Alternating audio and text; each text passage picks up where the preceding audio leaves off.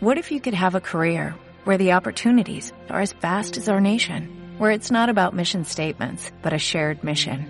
At U.S. Customs and Border Protection, we go beyond to protect more than borders, from ship to shore, air to ground, cities to local communities. CBP agents and officers are keeping people safe. Join U.S. Customs and Border Protection and go beyond for something far greater than yourself. Learn more at cbp.gov/careers. Reunir, restaurar, conservar, rescatar del olvido, preservar la gran historia y las costumbres más cotidianas. Detrás de cada colección hay una sensibilidad especial, sentido del deber, constancia y un mar de anécdotas e historias dignas de escuchar. Bienvenidos a Todo Colección, el podcast de los muy ilustres coleccionistas.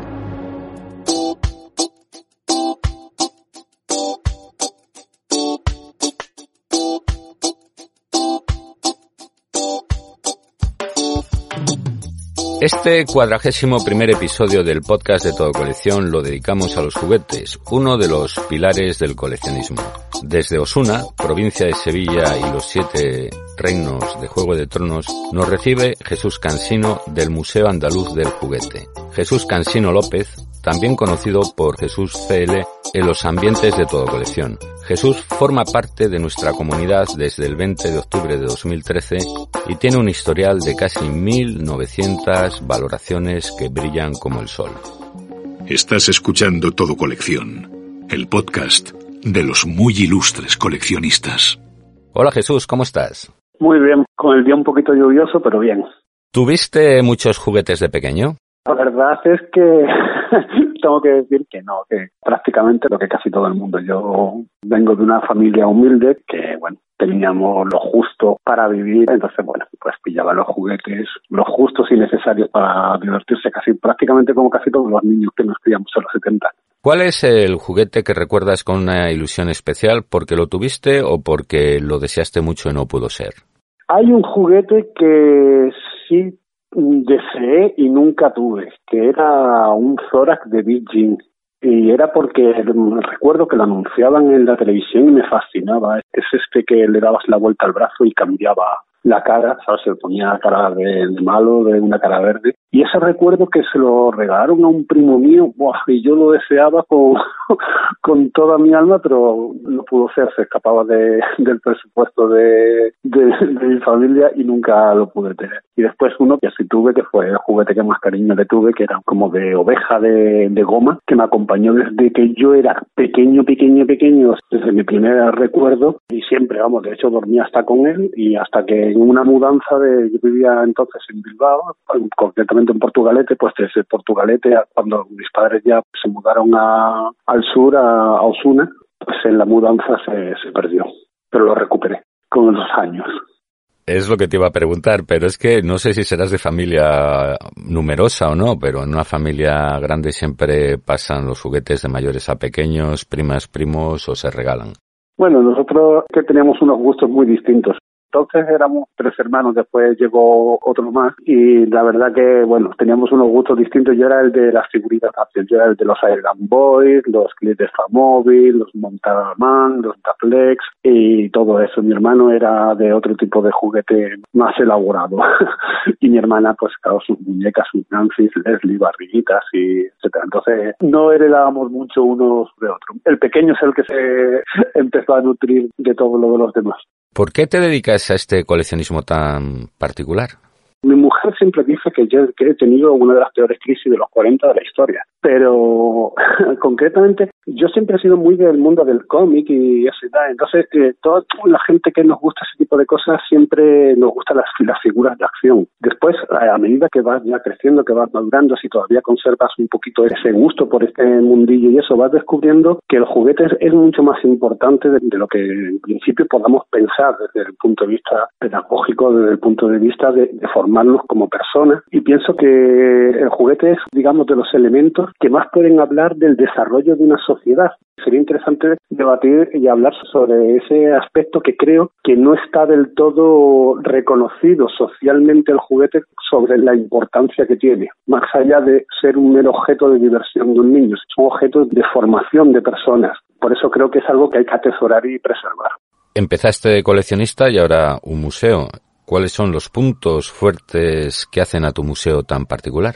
Los puntos fuertes, digamos, es que mm, nosotros hemos continuado un poco la labor que vienen desarrollando otros museos muy importantes, muy buenos que hay aquí en, España. En España hay bastantes museos de, de juguetes, el valenciano, el de Figueras, el de Ayarit, el Museo Galego del Juguete, el de Cartago, muchos y muy buenos. Cuando iba a visitar todos estos museos, siempre que estaba cerca de una de estas ciudades, siempre aprovechaba para visitarlos y verlos por, por gusto personal, era el cómo habían sabido captar una etapa tan importante en España en lo que fue la industria del juguete, que fuimos punteros. Pero notaba que casi todos, digamos, llegados a los años 60 y eso, como que se paraban un poquito ahí, ¿no? Como que, digamos, atesoraban más todo lo que son juguetes de principios del siglo, incluso de finales del siglo XIX, principios del XX, en los años 30, los años 40, el juguete de lata, la muñeca española pero llegado la época a la que llamamos ahora la era EGB,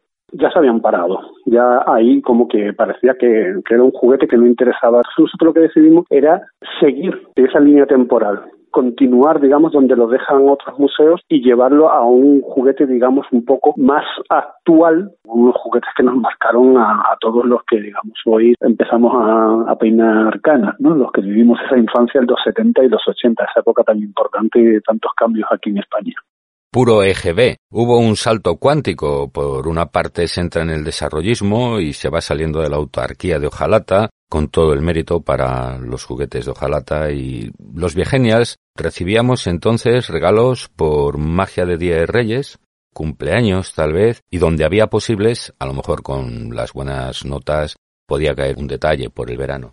Quizá por eso a lo mejor valorábamos tanto, digamos, nuestros juguetes y los apreciamos tanto, porque Quizás hoy vivimos en eso, en una sociedad un poco más consumista, todo dura menos, de muchos estímulos para los niños, muchos canales de televisión con su correspondiente publicidad ofreciendo tal producto, tal otro, tal otro, dibujos animados constantemente que hacen que nada perdure, es decir, un niño ve una serie como la está viendo, le gusta, está viéndola durante tres semanas como la echan constantemente y después de las tres semanas es otra. En nuestra época, digamos, era distinto, ¿no? Teníamos los dibujos una vez a la semana, si quería ver Mazinger era el sábado a las tres, tres y media, creo recordar que era, y hasta la semana que viene no había otro. Y no podías ir a acudir, no existía internet, no podías acudir a internet para volver a verlo. Esos pocos estímulos que tengamos y esa mm, situación económica que vivían las familias, eso tenías lo que tú has comentado, los regalos de reyes, los regalos de cumpleaños y alguna cosa podría caer ahí suelta. Entonces, ¿qué pasa? Eso eran tesoros que intentábamos conservar y preservar bajo cualquier circunstancia. Y por eso quizás valoramos más y recordamos más esos juguetes que teníamos y que eran tesoros. Es que hablamos de unas infancias en las que se jugaba mucho en la calle, la cuadrilla, la pandilla, como se llama en cada región, el fútbol, los juegos de patio, la comba.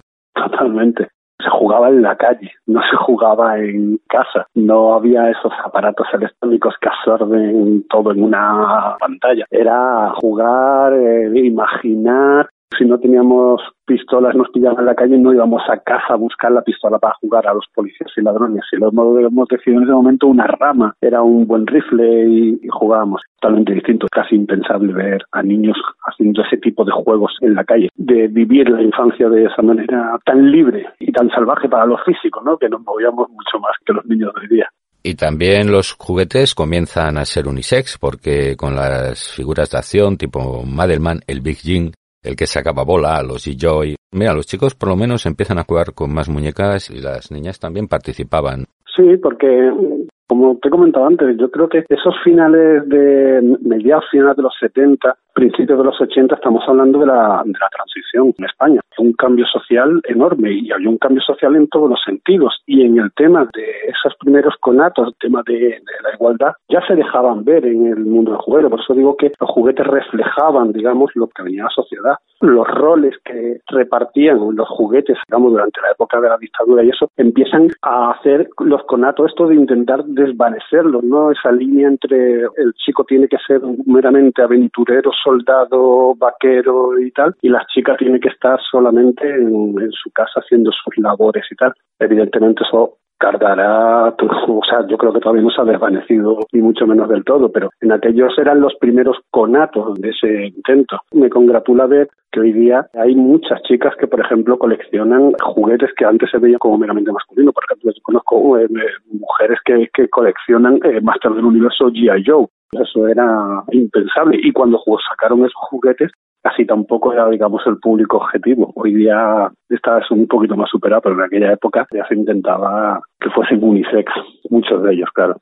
Entre otras cosas porque los colegios ya las aulas empezaban a ser mixtas. Pero eh, reacciones al ver tu colección, los chicos de hoy, ¿no? Cuando ven un fuerte Comanche o unas gomas, un futbolín, ¿se siguen sorprendiendo? Cuando nos visitan colegios, nosotros al principio cuando empezamos el proyecto teníamos nuestras serias dudas de cómo reaccionarían excursiones de colegios, niños de muchas etapas, desde, infantil, primaria hasta secundaria y tal, cómo reaccionarían ante esos juguetes, ¿no? De hecho, incluso pensábamos que, bueno, que se iban a aburrir, que no se les iban a gustar, que va, en absoluto. Los niños no dejan de ser, todo lo que ven son juguetes y además se sobreestimulan más todavía porque son juguetes que ellos no han visto nunca. Les parece un lugar como mágico, como maravilloso, como decir, ¿dónde han estado todos estos juguetes todo este tiempo? ¿Por qué no han salido en la televisión? ¿Por qué no los he visto en televisión? ¿Por qué no están en la juguetería? ¿Por qué voy al corte inglés y no están? Y les sorprende gratamente a nosotros nos sorprende igual de gratamente el ver que la esencia del niño sigue ahí que vean muñecos que nunca han visto, como por ejemplo sean los Hyperman o los Marvelman o los Big Jim ese, y se transporten y empiecen a imaginar, o con los indios y vaqueros de los fuertes de Comanche, deseando cogerlos, tenemos una cubeta lleno de indios y vaqueros para que cuando van colegios y eso puedan jugar a los indios y vaqueros. Y bueno, se lo pasan pipa. Quizás el problema es, es que no tienen acceso a ese tipo de juguetes y cada vez se sacan juguetes más sofisticados y que dejan menos lugar a la imaginación. Para los niños no dejan de ser juguetes y para ellos lo mejor que hay. Y las maestras y los maestros, vamos, los profesores también se quedarán ojipláticos esos son los que más disfrutan.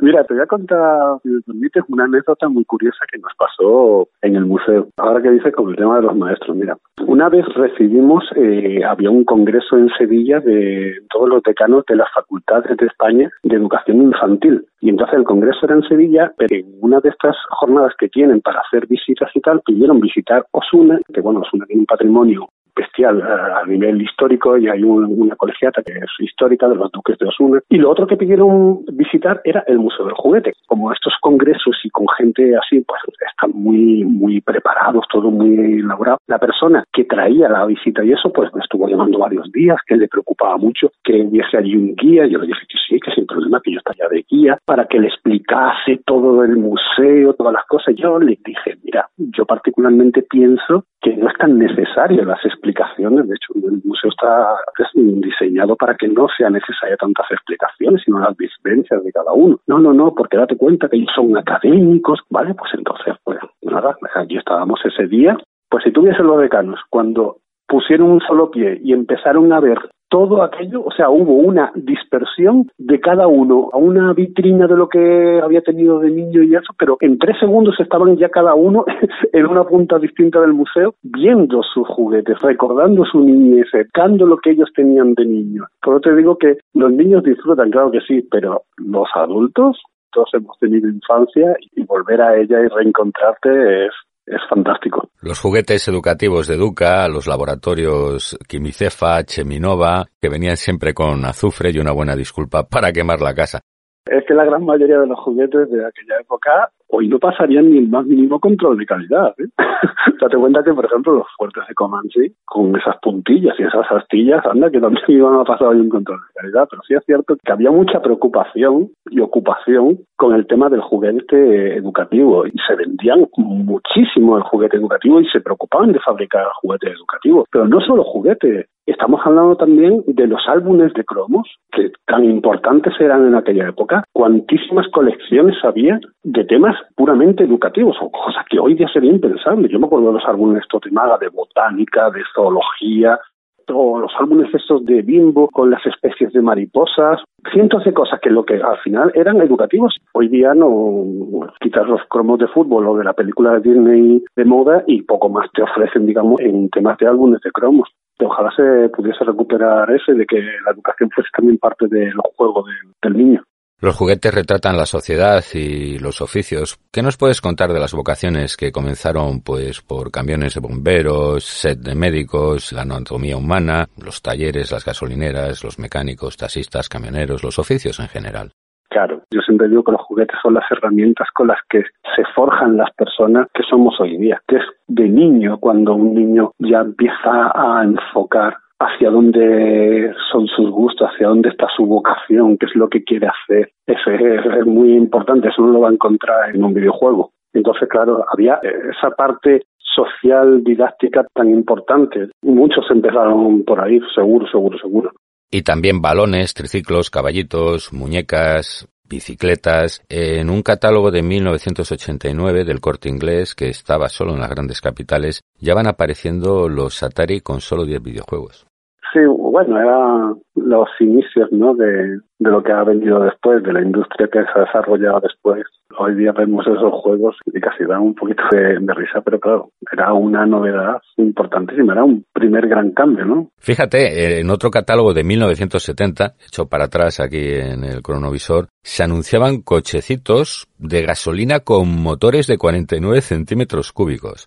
Yo de esos nunca tuve, pero sí recuerdo a un niño que tenía uno y creo recordar que era como una especie de moto, una Puch, una de estas así amarillas, y a mí me parecía aquello fascinante y terrible a la vez, porque, oye, que aquello corría, ¿eh? Que aquello yo me acuerdo de, que lo veíamos y eso, eso iba a toda pastilla.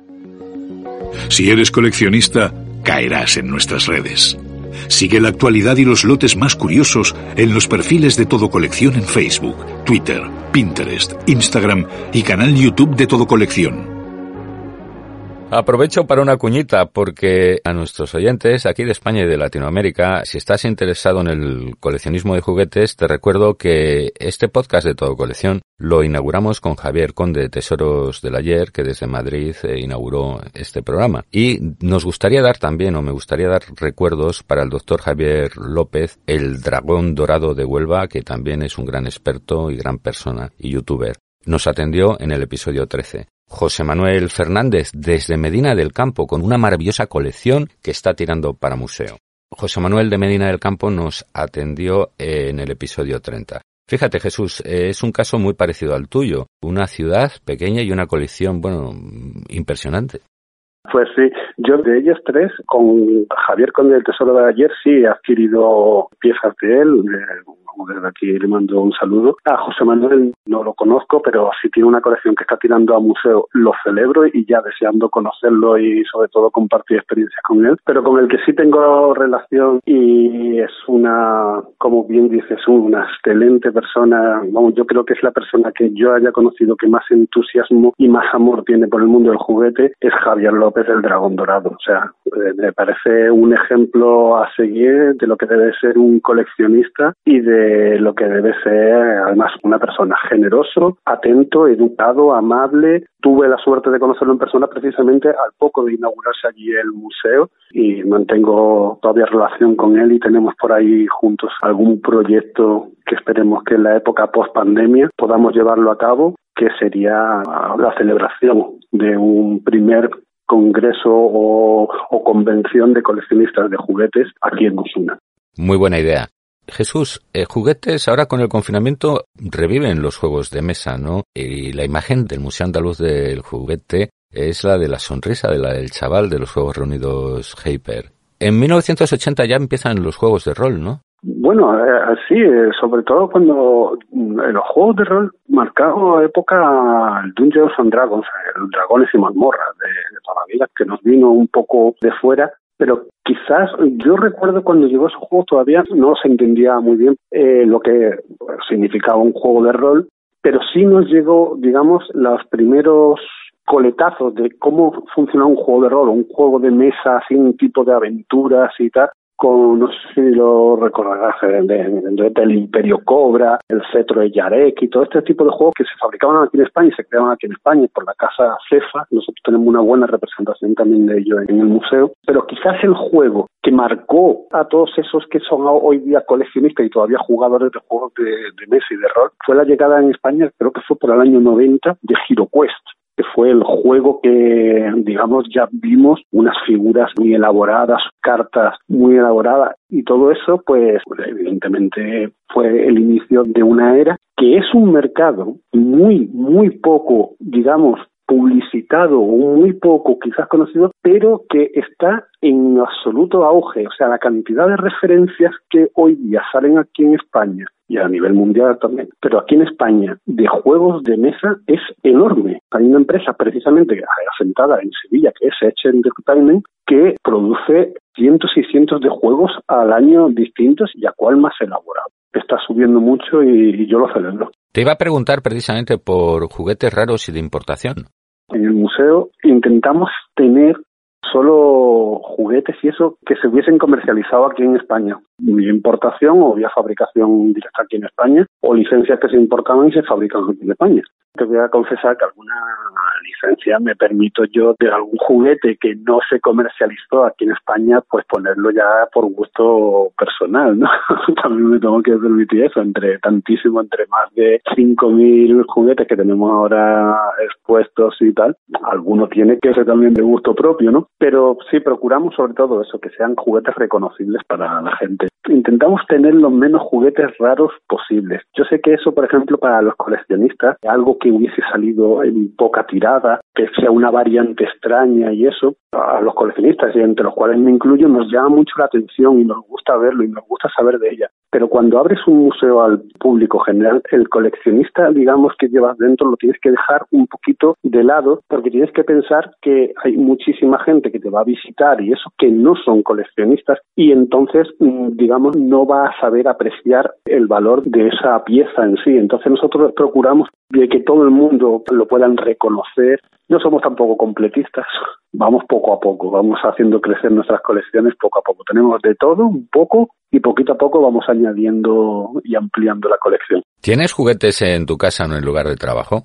En el lugar de trabajo no, en casa tengo que confesar que sí. Lo que pasa es que no tengo juguetes precisamente de los 70 y los 80, no tengo en casa. Yo en casa, en mi pequeño rincón y eso, tengo juguetes pero más actuales. Soy fan de, por ejemplo, de Alien, de la saga Alien y eso, y tengo un montón de Seroporfo y marines coloniales por ahí, algunas figuras de Batman, alguna estatua también, algo de Star Wars, pero no, no antiguo, sino casi todo lo que, digamos, me ha regalado mi mujer o algún amigo y eso, que saben que me gusta. los juguetes los dejo allí en el museo. ¿Cuánto vale? Sigue la cotización de tus tesoros con Orienta Precios, la mayor base de datos para aproximarte a la tasación de lo que compras, vendes o subastas. Orienta Precios de todo colección, solo para usuarios registrados. ¿Y has conseguido muchas lotes en todo colección? o sea, gran parte de ese museo ha nacido gracias también a la existencia de toda colección, si no hay muchísimas cosas que no hubiesen podido localizar. Nosotros vamos mucho, pues cuando se podía antes a mercadillos, tenemos la suerte de que vivimos en una zona donde hay casas muy grandes y, tal, y entonces hay trasteros que todavía quedan cosas, pero evidentemente eh, nuestra principal vía es Internet y dentro de Internet nuestra principal vía es todo colección. Jesús, ¿y algún lote que se te haya escapado por un puñado de euros? Muchísimo, muchísimo, pero yo siempre digo lo mismo, digo, había alguien que lo deseaba más, que yo, ¿no? En ese sentido sí tengo muy buen perder. Cuando veo una pieza y eso, digo, puedo llegar hasta esto, y si no puede ser, pues no puede ser, y ya surgirá otra oportunidad. En toda colección, si no es hoy, aparecerá mañana y si no es mañana, aparecerá pasado. No hay que tener prisa, siempre aparece. Si cuando pones el número y te sale que hay ahora mismo, por ejemplo, en venta un millón seiscientos mil juguetes, algo hay que me interesa y que nos interesa para el museo. No hay, no hay prisa nunca. Hay que coleccionar con cabeza. ¿Estás advirtiendo alguna tendencia nueva? Sí veo una revalorización de algunos productos por vías prácticamente. Por ejemplo, en Master del Universo veo en los últimos tiempos un interés enorme y una revalorización de las piezas muy grande, que creo que es una tendencia al alza. También la veo en, en las figuras, por ejemplo, de G.I. Joe, también veo esa subida de, de precios y, de, y por lo tanto de interés, porque claro, esto es oferta-demanda, está claro. Son las dos que más me han llamado la atención, además un poco más del mundillo que la parte que yo conozco y eso. Veo una tendencia en el coleccionismo muy llamativa que es el tema custom, es decir, gente que ya eh, adquiere piezas pero para hacer sus propias creaciones en base a esa pieza, para repintarlas, para remodelarlas ellos y tal. Y me parece además una cosa fascinante que se hagan cosas artísticas con piezas pintadas y también veo mucha tendencia en lo que se llama el bootleg, es decir, estos juguetes que antes nadie le echaba cuenta, que no tenían interés ninguno para los coleccionistas, estos muñecos que no eran de marca, que eran muñecos baratos o de kiosco o que te regalaban con una promoción de magdalenas, que hoy día están revalorizándose y están valorando ese tipo de, de figuras mucho. Son las tendencias que yo veo más al alza. Es que el coleccionismo se renueva. Jesús, llega el momento del minuto de oro, el consejo para los coleccionistas. Pues el consejo que le puedo dar yo a cualquier coleccionista es que disfrute de su colección. Veo demasiadas veces, porque claro, los coleccionistas tenemos muchos contactos unos, unos con otros, veo que mm, hay gente que, digamos, le cuesta mucho disfrutar de las piezas que tiene porque está muy pendiente de las que no tiene. Y el coleccionismo es un hobby, el coleccionismo es para disfrutarlo para que cada pieza que tengas sea la que te haga sentir bien y la que puedas adquirir, pues eso, si la puedes adquirir bien y si se te escapa, ya aparecerá otro día. Lo bonito también de esto es la búsqueda, la caza, el, intentar conseguirla y sobre todo que esto que es un hobby para disfrutarlo uno y con amigos, con otros amigos coleccionistas y que no es ninguna competición de a ver quién tiene más o mi pieza es mejor que la tuya y que los foros sean foros de debate, de charlas amistosas. Esto es muy bonito, muy bonito, muy bonito y muy sano si se lleva como lo que tiene que ser, una fuente de disfrute. Jesús Cansino López, muchísimas gracias. Nos has dado motivos para ir a ver la muy bella localidad de Osuna, pasarnos por el Museo del Juguete Andaluz donde tenéis el Mazinger Z más fotografiado de Instagram, que la fuerza y la ilusión de la niñez te acompañe. Muchísimas gracias. Aquí seréis todos bienvenidos. Estás escuchando Todo Colección, el podcast de los muy ilustres coleccionistas. Y a ti que estás al otro lado del altavoz o del auricular, no te vayas todavía, no te vayas por favor, que nos espera Rosalía Romero con la actualidad todo coleccionista. Libros, sellos, monedas, cromos, juguetes, antigüedades, arte. ¿Y tú qué coleccionas? Si hay un tipo de coleccionismo que nos traslada directamente a la infancia, es sin duda el coleccionismo de juguetes. Los juguetes y juegos han sido desde siempre nuestros fieles compañeros y los protagonistas de horas y horas de diversión y entretenimiento. Se trata de una ficción muy compartida y muy popular, porque los juguetes nos llevan directamente a una época en la que el único problema era querer crecer a toda mecha. Cada generación tiene sus productos icónicos que se han convertido en el deseo de los más pequeños de la casa y de los no tan pequeños. Algunos de ellos han trascendido a su época y han ido evolucionando a lo largo del tiempo, por lo que todavía hoy continúan siendo un referente en el mercado. Te como una y cuento veinte. De oca a oca y tiro porque me toca. Jaque mate. Sí, bingo. Con los juegos reunidos Hyper podías mencionar todas estas frases en una misma tarde. Esta mítica caja que reunía alrededor de la mesa a toda la familia incluía juegos memorables como el parchís, la oca, el ajedrez o el bingo. Vio la luz en España en 1945 y vivió su punto álgido en los 80. Puedes encontrar miles de ejemplares en todo colección junto a otros clásicos como el Monopoly, el Trivial Pursuit o el Imperio Cobra. Si eres un retro gamer y un nostálgico del mundo en 8 bits, de cartuchos y consolas, el legado de Atari, Nintendo y Sega y la magia de los títulos de arcade te esperan en todo colección. Te recordamos que tienes a tu disposición el episodio 37 del podcast en el que conversamos con José Manuel Fernández de Methodologic, retrogamer, profesor y experto en videojuegos retro. Juguetes como Mariquita Pérez supieron adaptarse a los tiempos con cambios significativos en su estética y materiales. La muñeca que se viste como una niña nació de cartón piedra en la década de los 40 y creció dando un cambio muy actual a través de modelos realizados en plástico duro. Las pistas y coches a escala de Scalectric convirtieron en los 50 a niños y padres en verdaderos pilotos de Fórmula 1. Montar la pista era casi tan emocionante como ganar la carrera. Hoy es una de las compras preferidas de los aficionados al mundo del motor. En los años 70, la muñeca de famosa Nancy representó el ideal de chica moderna que estudiaba y trabajaba al mismo tiempo. Se convirtió en todo un hito de la evolución de los derechos femeninos y la integridad racial. Con multitud de complementos y opciones de atuendo y peinado, esta muñeca que desprende estilo y luce siempre a la moda regenta los primeros puestos en cuanto a número de lotes vendidos en el catálogo. Todo fan de los clics ha soñado con tener el mítico barco pirata, la granja, la estación de bomberos y policía o el lejano oeste de Playmobil. Aunque estos populares muñecos disponen hoy de modelos adaptados a la actualidad, las temáticas clásicas pasan de generación en generación. En Colecciona Recuerdos puedes curiosear las distintas temáticas con solo un clic. El universo Lego merece una mención especial. Los que de pequeños jugaban con sus bloques de construcción han sido testigos de la evolución de la compañía y de la adaptación a videojuegos y películas de altos presupuestos. El lote más caro de Lego vendido en 2020 en todo colección es La Estrella de la Muerte por 429 euros. La saga de Lego Star Wars con el halcón milenario al frente te esperan junto a más de 8.500 lotes a la venta. Entre una decena de artículos sobre juguetes y juegos en Colecciona Recuerdos dispones de un único post dedicado a la legomanía. Si quieres construir tu legado pieza a pieza, te invitamos a recorrer de un lado a otro la galaxia todo coleccionista entre más de 1.340.000 juguetes y juegos en venta. Recuerda que a partir de mañana podrás pujar por tu lote favorito en la subasta temática de juguetes y juegos 2021 de todo colección. Como diría el maestro Yoda, hazlo o no lo hagas, pero no lo intentes.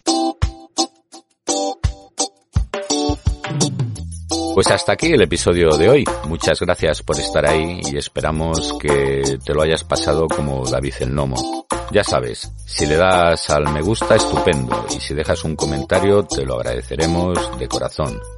Ya si te suscribes al podcast de Todo Colección, te hacemos la ola. Esto es fácil, gratis y libre de impuestos. Libre de coleccionar lo que más te apasione. Nos vemos, nos escuchamos en el próximo episodio de Todo Colección, donde viven los recuerdos más disfrutados. Fin de la cita. Hasta el próximo episodio de Todo Colección, el podcast de los muy ilustres coleccionistas.